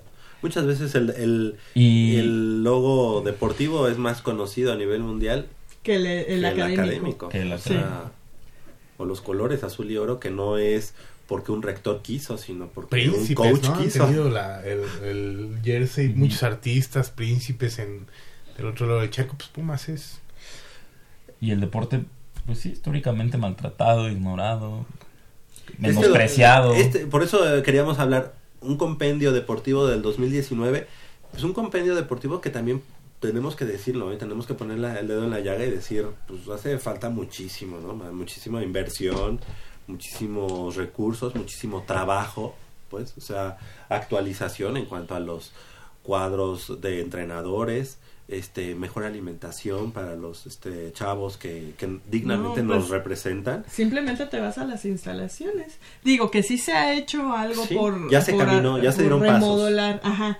Pero por ejemplo, yo sigo insistiendo: la pista de atletismo está llena de hoyos y prefieren que lo- los atletas que entrenan ahí se sigan lastimando a procurarles una, una pues- pista en buen estado. Y para apapacharlos, ¿no? O sea, eso Claro. es cuando, cuando salga un buen eh, atleta ahí y cuando de repente llega a la Universidad de Nuevo León, oye, ¿no te quieren venir para acá? Pues ve su pista y dice, pues sí, sí me voy, ¿no? Hay, hay quien lo, lo, lo hará así, ¿Sí? ¿no? Porque dice, sí quiero mucho a la UNAM, pero pues también las, las condiciones que me da para competir pues no son las mejores, ¿no? Entonces, Nos falta siempre eso. Imagínate que, que, tú- que, que- que procuráramos tener una, una pista en excelentes condiciones y que eh, de, de un deportista universitario este se convirtiera en un, atleta profesional y va a unos Juegos Olímpicos y termina en un quinto lugar, es, es quinto lugar de unos Juegos Olímpicos en unos 400 metros planos. Y que sea la sensación y en las entrevistas múltiples que vaya a dar a los medios de comunicación de aquí en México diga muchas gracias a mi casa, a mi universidad que me formó, que siempre me cuidó, que siempre me tuvo las mejores instalaciones, que siempre se preocupó por mí y que si estoy aquí en unos Juegos Olímpicos representando a mi país es por mi universidad. eh, a mí me Eso yo nunca lo he escuchado de un atleta. Yo nunca lo he escuchado de un atleta después de tener un, un logro, por ejemplo, en Juegos Olímpicos, que lo primero que diga, esto se lo debo a un- a mi universidad. ¿Te ves el bombazo que sería algo así? O sea. Uy, ¿cómo estaría re- increíble. Pero, Increíble. pues, Y, por supuesto que puede suceder, porque si los atletas van y dicen muchas gracias al gobierno de tal por, por tal los apoyos. Sí, claro, o sea, es porque eh, de es el, el sueldo que reciben, ¿no? Viene de ahí, de ese apoyo gubernam- gubernamental. Pero también ese lado, o sea, también está el- es- ese primer apoyo y esos primeros pasos que diste. Imagínate ese atleta, no, muchas gracias, mi universidad, este, que me permitió dar ese salto, este, Claro. y nunca lo he escuchado, yo nunca lo he escuchado. Pues es el caso de Aida Román, ¿no? Exactamente. es lo que- Aida Román que, pues, digo, fortuitamente eh, llegó al tiro con arco después de haber sido este de fútbol americano, Americano. de otros deportes en la universidad y llegó a la universidad, llegó al tiro con arco a través de la universidad, ¿no? Empezó a crecer, a crecer, a crecer y llegó un momento en el que a lo mejor la universidad le quedó chica en cuanto al apoyo, se fue a buscar nuevos horizontes a la Universidad del Valle de México y cuando ella ganó el, el- la, la medalla, pues, eh, no digo, no dijo gracias a la universidad ni nada, pero sí los que narraban decían la estudiante de la Universidad del Valle de México, ¿no?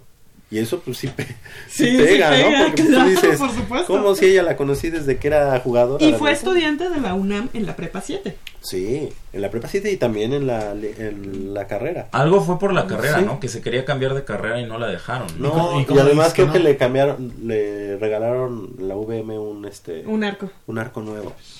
Sí. Pero sí estudió en la UNAM, ¿verdad? Estudió Y este, estuvo también aquí en esta mesa. Sí, claro. En Ciudad No, Universitaria, en la muchos, Facultad muchos deportistas ¿o importantes han, han estado en esta mesa de, de Goya Deportivo y, y la verdad es que por eso decía, man- mencionaba Manolo que si quieren saber algo de la historia del deporte universitario que se vengan a, a darse una vuelta y escuchar los programas que hemos tenido porque Y, y lo peor de todo es que es que no es broma, es verdad. no, es real. No, pues debía de venir mucha gente que O sea, oficialmente pues, están cerca del deporte universitario. que, por cierto, aquí- quiero creer que en aquel entonces CD o cassette se están juntando, ¿no? Porque a lo mejor ni. ¿Sí? De hace muchos años. Ah, no, pues entonces ya. ¿Para qué hacen el. Que, ¿Para qué hacen eso? Mejor que vengan aquí a Goya Deportivo y aquí se comenten de todo, ¿no? Mira, También hemos tenido logros internacionales en este año. Sí. Hubieron, digo, no todo es negro en la Universidad Nacional. Ah. También hubo logros internacionales a lo largo del año. Hubo participación de exponentes auriazules en distintos certámenes internacionales. A principios de año, la Universidad Nacional Autónoma de México y la Universidad de Indiana renovaron el Convenio General de Cola- Colaboración, una alianza académica y deportiva que busca continuar con el crecimiento y desarrollo de ambas instituciones. Para rubricar este acuerdo, se realizó un partido de fútbol asociación en el Estadio Olímpico Universitario entre ambas escuadras representativas, con el resultado de 1-0 a favor de los visitantes. En marzo, el representativo femenil de frontón de la UNAM logró el segundo lugar en el Campeonato Internacional Universitario de Zabalki, realizado en el campus de Álava. eh, de la-. Ah. Alabío. de la Universidad del País Vasco, en la provincia de allá, bueno, allá en España, donde la pareja conformada por Lilian Martínez González y Renata Bautista Mendoza consiguió el subcampeonato. En la Universidad Mundial, efectuada allá en Nápoles, Italia, Daniela Zambrano Montiel, de la Facultad de Contaduría y Administración, logró la presea de plata en la disciplina de clavados. Ese, en ese mismo certamen estuvo eh, el mediocampista y capitán de la Selección Varonil Superior de Fútbol Asociación de la UNAM, Carlos Noyola Ramírez, quien cursa el octavo semestre de Administración allá en la Facultad de Contaduría. Eh, además se sumaron los logros de los eh, pelotaris acreedores del oro en los Juegos Panamericanos 2019 de Lima, Perú, Dulce Miranda Figueroa Mendoza de la Facultad de Filosofía y Letras en pelota de goma, así como Luis Ramón Molina Villavicencio de la Facultad de Ciencias Políticas y Sociales en frontenis dobles. Teresa Alonso de la Facultad de Ingeniería consiguió la plata en natación artística en esta misma justa deportiva. Laura Lozada y, Sal- y Salvador Vadillo se adjudicaron el oro en- dentro del mixto 4x200 que junto a los metales de Arturo Salcedo, David Pérez y Luz Graciela universitari- eh, y Luz Graciela, universitarios, quienes ganaron también medalla de oro para México durante el Panamericano de natación con aletas en Colombia. Y Yareli Acevedo Mendoza, que es alumna de la Facultad de Contaduría y Administración, también es representante de la Asociación de Ciclismo y de la Selección Nacional. Concluyó su participación en el Panamericano Juvenil de la especialidad, que fue en Guadalajara, y allá se proclamó campeona en la carrera por puntos, además de llevarse dos medallas de plata en persecución, tanto por equipos como individual. Finalmente, Luis Mendoza, Yael Paniagua y Cristian Juárez consiguieron medallas de plata y bronce en la décima edición del Campeonato de, Norte, eh, de Norteamérica, de Norte, Centroamérica y del Caribe de atletismo, la categoría sub-18, realizado este en Querétaro. Y Muchos de ellos los tuvimos aquí en la, Sí. en la cabina de Hoy Deportivo. ¿no? Sí, y Creo finalmente, todos, ¿no? sí, de hecho, ahorita que estaba... Creo que solo nos faltó Salvador Vadillo. Todos los demás. Bueno, pero él también año con año viene. Viene. Sí, Cada- sí. cada no, 15 claro, días. pero bueno, po- por, este último logro, ¿no? Exactamente, pues, pues así, así las cosas. Este 2019 creo que ha sido un, un este año complicado, difícil para el deporte universitario, pero creo que el 2020 pinta, pinta para, pues, solamente tener un camino, que es mejorar, ¿no? E invertir de una mejor manera, este, afianzar ciertas cosas que se han hecho bien eh, dentro del deporte universitario, hacer mayor detección de, de talentos. Y bueno, pues esto lamentablemente también... Y eh, permitir que hayan mayores semilleros también. Claro, también se Porque han sin perdido. semilleros, que antes la Universidad Nacional tenía semilleros en todas las disciplinas y ahora solo contamos con algunos cuantos. Y que eran sus semilleros naturales, ¿no? O sea, Claro. los pumitas, este, que por años estuvieron, este, representando dignamente a la universidad en categorías inferiores, pues ahora retomarlo, ¿no? Y hacerlo de una manera eh, benéfica. Eh, lo que se hizo bien en los años 70, creo que después, este, se perdió, se perdió el rumbo y actualmente no podemos darnos el lujo de estar on- o de estar más allá del tercer lugar en, la- en, en lo que son los las medallas en, en Universidad Nacional. ¿Y qué decir de- del fútbol, Jacobo? Este, ¿Qué es lo que viene? ¿Qué es lo que queda? Cuando nos quedan ahorita do- 12 minutos. Ya tenemos nuevos Jacobo, in- refuerzos. independientemente de, pero sea honesto y habla en el nombre de la verdad, porque aunque nos quieras pintar un, eh, un futuro eh, promisorio, eh, no se ven las cosas bien en el equipo de, de los Pumas. Yo No, ya no sé si, ya no sé si se alcance a, a competir eh, eh, con lo que hay, con los equipos del norte, con las, con los buitres, con el Cruz Azul. La verdad es que para, para competir, aunque no tengas la cartera de los de los gigantes monetarios, ya lo demostraron Necaxa y Morelia, por ejemplo, en esta liguilla, ¿no? ¿Qué hace bien Necaxa y Morelia? Que no hace bien. Pumas. No tener grandes inversiones, pero sí, sí tener futbolistas competitivos, ¿sabes? Porque yo lo vería de esta manera, no están casados con el discurso de la cantera y no, está, y no están casados con este No, lo de la discurso cuando les conviene la saco la no cantera, están, no. no- ajá, no están cansa- casados con este discurso de, de tenemos que darle oportunidad a nuestros jóvenes, tenemos que darle oportunidad. Y no, o sea, la Porque verdad es que... Porque no es el sentido de un equipo y- profesional y- de sí, fútbol. no, o sea, la verdad es no no no porque lo formaste, pues si el si el muchacho no es bueno, pues no es bueno y ya, y no tiene cabida en tu primer equipo, pero eso no así no se comprende este la, la visión de cantera en Pumas. Es es seas bueno o malo, pues como eres canterano, pues te tengo que dar oportunidad y lament- y así no es. Y es ridículo, ¿no? Y así no es, y Jugamos con canteranos de 32 porque, años. Porque hemos, hemos, hemos mantenido a, a- a tipos que la verdad no tienen ni siquiera el nivel para competir en primera división, como es el caso, por ejemplo, de Alan Mendoza. Y no es nada contra Alan Mendoza, me, supongo que es una persona increíble de ser un tipazo el, el- el chico, pero, no, pero, pero estamos hablando de aspectos estamos deportivos. hablando del aspecto meramente Ah, deportivo. no, Alan Mendoza por decir a uno, y si ¿eh? te- Ahí- y si te fijas en qué, en los momentos puntuales en los que Alan Mendoza ha destacado como futbolista profesional, fue cuando ganó el campeonato con los Dorados de Sinaloa. Fue que, que fue por eso que regresa a Pumas. Él gana el campeonato de- de- de- del ascenso MX jugando como titular con los Dora- Dorados de Sinaloa. Regresa a Pumas. Y en Pumas, pues lamentablemente dio pena estos tres años que, que estuvo en el equipo. Pero pena, pena, pero, pero fatal. Digamos que es un y, y jugador- los, y los partidos que tuvo en los que brilló eran siempre partidos de Copa MX. Siempre partidos de Copa MX contra un rival inferior. En el papel, ¿sabes? Contra un, un rival este del ascenso MX. A modo, ¿no? Entre comillas. Este, ajá, un rival del ascenso MX a modo. Y ahí, ¿qué pasaba? Bueno, Alan Mendoza jugaba como Marcelo por la banda y por la lateral izquierda. Se mandaba unos golazos de tiro libre. Eso y eso, y, bien. y eso le compraba seguir en el equipo. Y le compraba minutos en primera división. Le compraba minutos en Liga MX. Le compró minutos a tal grado que fue una opción de cambio en un Pumas Chivas en Ciudad Universitaria que David Patiño dijo, necesito una chispa en la ofensiva, ver algo aquí que... Algo diferente. Algo diferente y mete a Alan Mendoza de mediocampista, no de lateral izquierdo, de mediocampista. Tú, Alan Mendoza, vas a crear desequilibrio por la banda izquierda porque tienes gol, porque eres el goleador de la Copa MX. ¿Qué hizo Alan Mendoza? Únete por supuesto que no hizo nada. No hizo nada. ¿Sabes? De hecho, cuestionan a Y vuelve a brillar. Alan Mendoza. ¿Y cuándo es Alan Mendoza? Ese Alan Mendoza que vuelve a brillar En la, en la es, sub-20. es en la. Liga Premier, que es una, es una especie de tercera división. Y ahí vuelve a brillar Alan, Alan Mendoza. Y es, y es titular y mete goles y lo ves dese- y lo ves como este futbolista desequilibrante y dices, órale, este chavo juega súper bien. Pero pues contra quién estaba jugando, o sea, contra, contra futbolistas de 19, 20, 21 años. Pues claro, o sea, yo, yo, yo hasta brillaría contra esos futbolistas, ¿no? O sea, ya lo pones a competir contra futbolistas de élite en Liga MX y por supuesto que no, no puede. Y así es, y así es con Alan Mendoza, pero así es con muchos futbolistas de Pumas en, en el Bueno, primer equipo. oye, pero llegamos al momento en el que Pumas al, al día de hoy solamente se ha deshecho de Jason Angulo y de Fraga.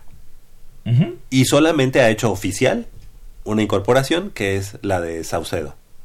Fraga es el que venía del Atlas, ¿no? Sí, el Ajá. portero. O sea, yo, es que, o sea, yo si fuera eh, directivo de Pumas, o sea, ¿cuál es el parámetro para, para adquirir un jugador? O sea, dices, este es muy malo, vente a Pumas, este es gratis, vente a Pumas, este está llorando, vente a Pumas, porque, digo, independientemente que no puedo juzgar a Fraga por dos o tres partidos de, de Copa, ¿cuál es el parámetro para llegar a Pumas? O sea, que en cantera no había alguien que pudiera hacer mejor papel No. que... No, en cantera no hay, en cantera no hay nada. Y eso vamos al. Por en, ejemplo, cantera, en cantera no hay nada y lo puedo asegurar sin, sin, sin ningún reparo, ¿sabes? En cantera no hay nada. En Sí, cantera, es que- Pero tampoco- en cantera, la cantera no, en, la cantera no está la salvación de Pumas. En No, cantera no. no, está la salvación de Pumas. Y eso lo deben de entender. Y eso lo debe de entender la afición. En la cantera no está la salvación de Pumas. La salvación de Pumas Está está, en en, inversión. está en entender que el fútbol mexicano Ya cambió. ya es ya cambió Es diferente, ya claro. ya para competir necesitas otro modelo de negocio ya si quieres trascender necesitas hacer las cosas de manera diferente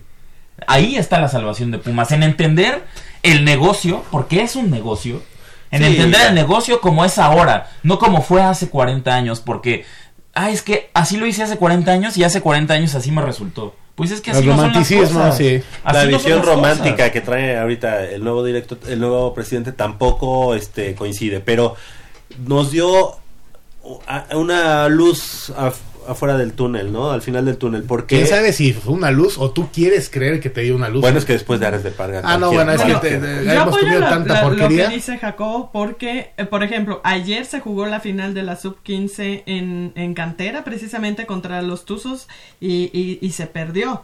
Entonces la cantera, pues, o, o semilleros, volvemos a los semilleros. ¿Se pues, perdió ya la final? Sí, fue la final de la sub-15. Pero, En- por ejemplo- en- ahí en cantera. Este, al menos llevaron una final. En años pasados, sub-17, sub-19, o sea, hay, eh, eh, hay equipo de, de Pumas que están eh, ganando títulos, que están en divisiones menores ganando. ¿Cómo es posible que Jacobo nos diga que no hay nada en la cantera? ¿Qué pasa? O sea, ¿qué nos pasa? Que eh, para dar el salto eh, No, se porque el pierde. salto es muy es es, eh, es mucha la distancia. Es un No, saltote. independientemente que sea mucha la distancia, vaya, digo, no es para compararnos, ¿no? Pero en otros países a los 19 ya, ya, ya, es- ya están debutando. y ¿Qué, es que ¿Dónde se pierden esos jugadores aquí en Pero Pumas? es que, ¿sabes? También, también tenemos muy mal entendido el concepto de las fuerzas básicas y del fútbol formativo. Lo tenemos muy mal entendido. Claro. Porque, porque Ares de Parga te cacareaba. Ay, es que sí, pues no, el- el- los resultados en el primer equipo están puta, pésimos. Pero mira, aquí sub, eh, sub 20, sub, eh, sub 17, sub 15, uy, puras finales. Y mira, uy, lideratos en, en, en- en liga. Y mira, uy, semifinales. Sí, nos quedamos este, a, a un pasito de la final, pero mira, ahí están las categorías inferiores, este, siempre en finales. Pero esa no es la finalidad de las, de las fuerzas básicas, de las divisiones inferiores. La finalidad del fútbol formativo, y como su nombre lo dice, es formar futbolistas, enseñar a los chicos que no forman. enseñarlos a jugar fútbol. A mí qué me importa si son campeones o no. Yo lo que quiero es que el tipo aprenda a jugar la posición como se debe y que el entrenador le diga, oye, ¿sabes qué? Este, mira, es que los fundamentos básicos, cuando te- el balón vaya por acá, tú tienes que hacer esto. Que le enseñen al futbolista lo básico, los fundamentos básicos y que después de que el futbolista termine su proceso en la sub-20, Suba sea un futbolista completo, que tenga las herramientas para poder competir. Si va a dar ese salto eh, tan grande de una sub-20 a una primera división, que tenga las herramientas para poder competir, para poder, de- poder defenderse y para poder por lo menos pelear por un lugar en, en ese primer equipo, ¿sabes? Y, eso es lo que no pasa, pero tenemos mal entendido el concepto y, uy, no, sí, este... Uy, campeón de la sub-17, o como nos decía Emiliano, ¿te acuerdas que Emiliano cuando lo de mm, Pablo Jaques, que de repente Pablo Jaques titular y, y todos, y yo, ¿y este güey de dónde salió? Y Emiliano, no, es que Pablo Jaques, capitán de la selección mexicana sub-17, sub-20. Pues eso a mí que me importa, o sea, yo lo que quiero es que el tipo sepa jugar bien fútbol. O sea, o sea cuando Emiliano todavía trabajaba allá en Pumas y, y de alguna manera pues tenía que defender. Que nos pasaban los chismes, ¿no? Por abajo. Pero Y eso- ojo, hasta eso ya lo tenemos mal decirlo, entendido. Eso, eso lo tenemos mal comprendido. Bueno, a ver, dime, dime una cosa antes de, de terminar este año. Este, ¿podemos ilusionarnos en Fabio Álvarez, en Saucedo, Jerónimo Rodríguez, en Jerónimo Rodríguez y que es el de que regresa al Real Johan-. Johan Vázquez. Johan A ver, espera, espera, ¿Podemos espera. ilusionarnos en que esa va a ser la, la diferencia? No, realmente no, honestamente no. No, y sin embargo te vas a Ninguno. ilusionar. Sí, no. Y ojo, porque la- el equipo femenil está siguiendo los mismos pasos. No, ese va peor. ese va peor, ¿eh? Porque la entrenadora... Honestamente no creo que...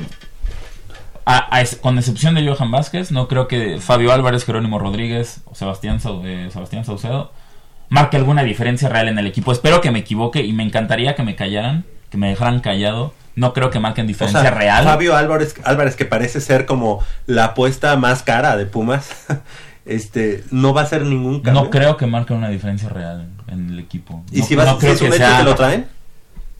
Al Digo, ya- parecer sí. Ya, está- ya estaba en cantera, pero Sí, las redes todavía no dicen nada Que, quien me ilusiona mucho es Johan, Johan Vázquez, el central, que- el que, el que viene de Monterrey. ¿Pero viene a ser titular o le van a dar la Es oportunidad? que No, tu- no sé. tuvimos a un defensa de la selección colombiana como Luis Quiñones. Lo tuvimos en Pumas eh, en, en, en el clausura 2016, después de, después de la apertura Pero- 2015. pero después Luis Quiñones de- no- de- nunca fue de Pumas. El, el- la No, no, de Tigres. no, Pero- no, Luis Quiñones, este Francisco Mesa, perdón. Mesa. Francisco Mesa. Defe- eh, defensa central, titular de las, bueno, no titular, pero defensa central de la selección colombiana. Que si no me equivoco también era de Tigres. defensa de la selección colombiana. Sí, era, eh, eh, Sí, era de es. Tigres, pero vino acá y lo tuviste aquí. Y lo tuvimos en la Y lo en tuviste la aquí seis banca. meses. ¿Y sabes qué le pasó? Porque lo, lo tuviste en Pumas y, Se nu- las- y nunca lo pusiste a se jugar. lastimó la Lástima. sub-20. No, sí, ¿Preferías, ¿Preferías darle oportunidad a Pablo Jaques y a, y a Luis Quintana? Es real, preferían darle oportunidad a Luis Quintana, a Pablo Jaques. Y Francisco Mesa terminó rompiéndose la rodilla en un partido con la sub-20. Amigos, eh, fue un año espectacular haber compartido los micrófonos con ustedes. Estamos llegando ya al final de este programa y al final del año. Aquí Los primeros, contigo. los siguientes tres programas van a ser grabados. grabados. O sea, Pero nos va a dar mucho gusto dent- eh, dentro de cuatro Que- que semanas. nos escuchen, estar- sea grabados. Ajá, estar, estar nuevamente aquí en el 2020, ¿no? Jacobo, Muchas gracias amigos, que tengan un maravilloso fin de año, que con- inicien con todos los mejores deseos para 2020 y muchas gracias. con la garra derecha. Exactamente. Mitch, Muchas gracias a todos nuestro auditorio por prestarnos sus oídos todo este 2019. Los esperamos en el 2020 siempre con, con mucha, mucha disciplina deportiva y con mucho interés de nuestra parte. Yo les dejo un beso Puma y que se lo pasen lo mejor en este fin de año 2019. Javier Chávez. Yo soy Javier Chávez, les agradezco que hayan estado con nosotros todo este año y los esperamos el próximo 2020. Co- espero que haya mucha salud, mucho trabajo. Lo mejor para México. El otro lado de la cancha, eh, nuestro productor Armando Islas, Crescencio Suárez, nuestro gran amigo Crescencio. Les habló Manolo Martínez, fue un placer haber estado este año con ustedes y nos escuchamos en tres semanas. En, en cuatro semanas para el inicio, el inicio de, de una nueva temporada azul y oro. Un abrazo a todos y que se pasen un fin de año espectacular. Coman mucho. Lo van a bajar el próximo. Al menos esa es la intención. Gracias.